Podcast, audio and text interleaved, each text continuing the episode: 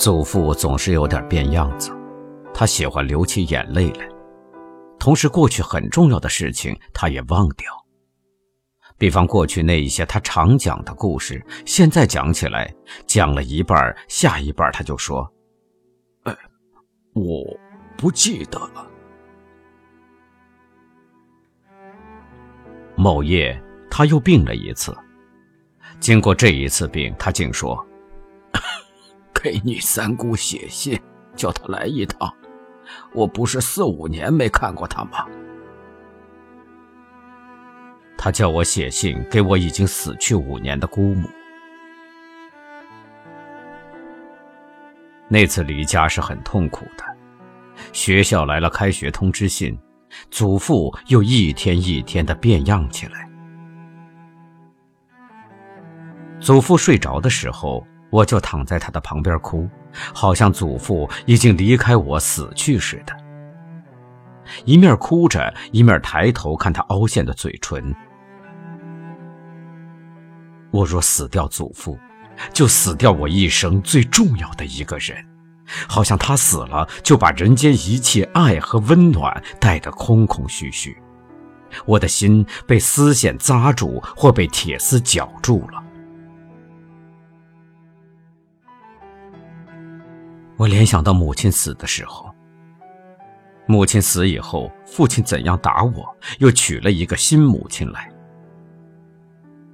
这个母亲很客气，不打我，就是骂也是指着桌子或椅子来骂我。客气是越客气了，但是冷淡了，疏远了，生人一样。到院子去玩玩吧。祖父说了这话之后，在我的头上撞了一下。喂，你看这是什么？一个金黄色的橘子落在我的手中。夜间不敢到茅厕去，我说：“妈妈，同我到茅厕去趟吧。”哎，我不去。那我害怕呀。怕什么呀？怕什么？怕鬼怕神？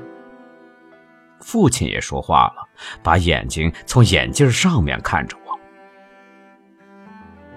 冬天，祖父已经睡下，赤着脚，开着纽扣，跟我到外面茅厕去。学校开学，我迟到了四天。三月里，我又回家一次，正在外面叫门，里面的小弟弟嚷着：“姐姐回来了，姐姐回来了！”大门开时，我就远远注意着祖父住的那间房子，果然。祖父的面孔和胡子闪现在玻璃窗里，我跳着笑着跑进屋去，但不是高兴，只是心酸。祖父的脸色更惨淡，更白了。等屋子里一个人没有时，他流着泪，他慌慌忙忙的，一边用袖口擦着眼泪，一边抖动着嘴唇说：“爷爷不行了。”不知早晚，前些日子好心没跌，没跌死啊？怎么跌的？就是在后屋，我想去解手，招呼人也听不见，按电铃也没有人来，就得爬了。还没到后门口，腿颤。心跳，眼前发花了一阵，就倒下去，没跌断了腰。人老了，有什么用处啊？爷爷是八十一岁呢。爷爷是八十一岁，没用啊，活了八十一岁，还是在地上爬呢。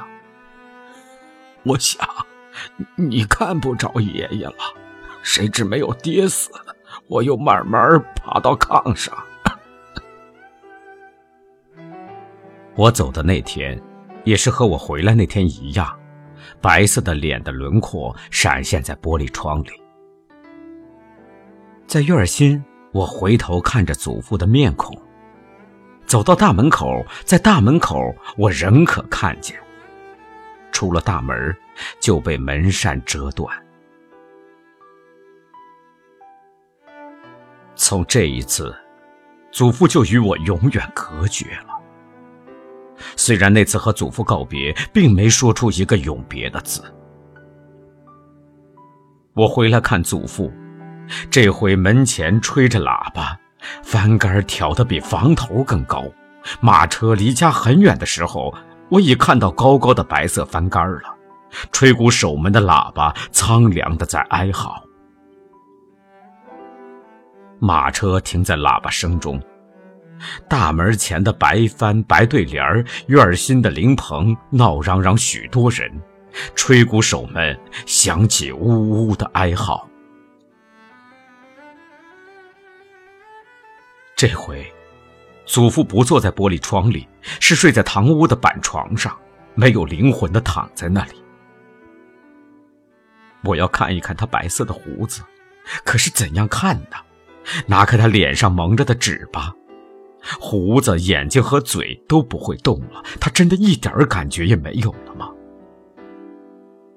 我从祖父的袖管里去摸他的手，手也没有感觉了。祖父这回真死去了。祖父装进棺材去的那天早晨，正是后院里玫瑰花开放满树的时候。我扯着祖父的一张被角，抬向灵前去。吹鼓手在灵前吹着大喇叭。我怕起来，我嚎叫起来。咣咣！黑色的半尺厚的灵柩盖子压上去。吃饭的时候，我饮了酒，用祖父的酒杯饮的。饭后，我跑到后院玫瑰树下去卧倒。园中飞着蜂子和蝴蝶，绿草的清凉的气味，这都和十年前一样。可是十年前死了妈妈，妈妈死后，我仍在园中扑蝴蝶儿。这回祖父死去，我却饮了酒。过去的十年。我是和父亲打斗着生活，在这期间，我觉得人是残酷的东西。父亲对我是没有好面孔的，对于仆人也是没有好面孔的。他对于祖父，也是没有好面孔的，因为仆人是穷人，祖父是老人，我是个小孩子，所以我们这些完全没有保障的人就落到他的手里。后来我看到新娶来的母亲也落到他的手里，他喜欢他的时候便同他说笑，他恼怒时便骂他。母亲渐渐也怕起父亲来。母亲也不是穷人，也不是老人，也不是孩子，怎么也怕起父亲来呢？我到林家去看看，林家的女人也是怕男人；我到舅家去，舅母也是怕舅父。我懂得的，竟是些偏僻的人生。我想，世间死了祖父，就没有再同情我的人了；世间死了祖父，剩下的竟是些凶残的人了。我饮了酒，回想，幻想，以后我必须不要家，到广大的人群中去。但我在玫瑰树下。颤出了，人群中没有我的祖父，所以我哭着。整个祖父死的时候，我哭着。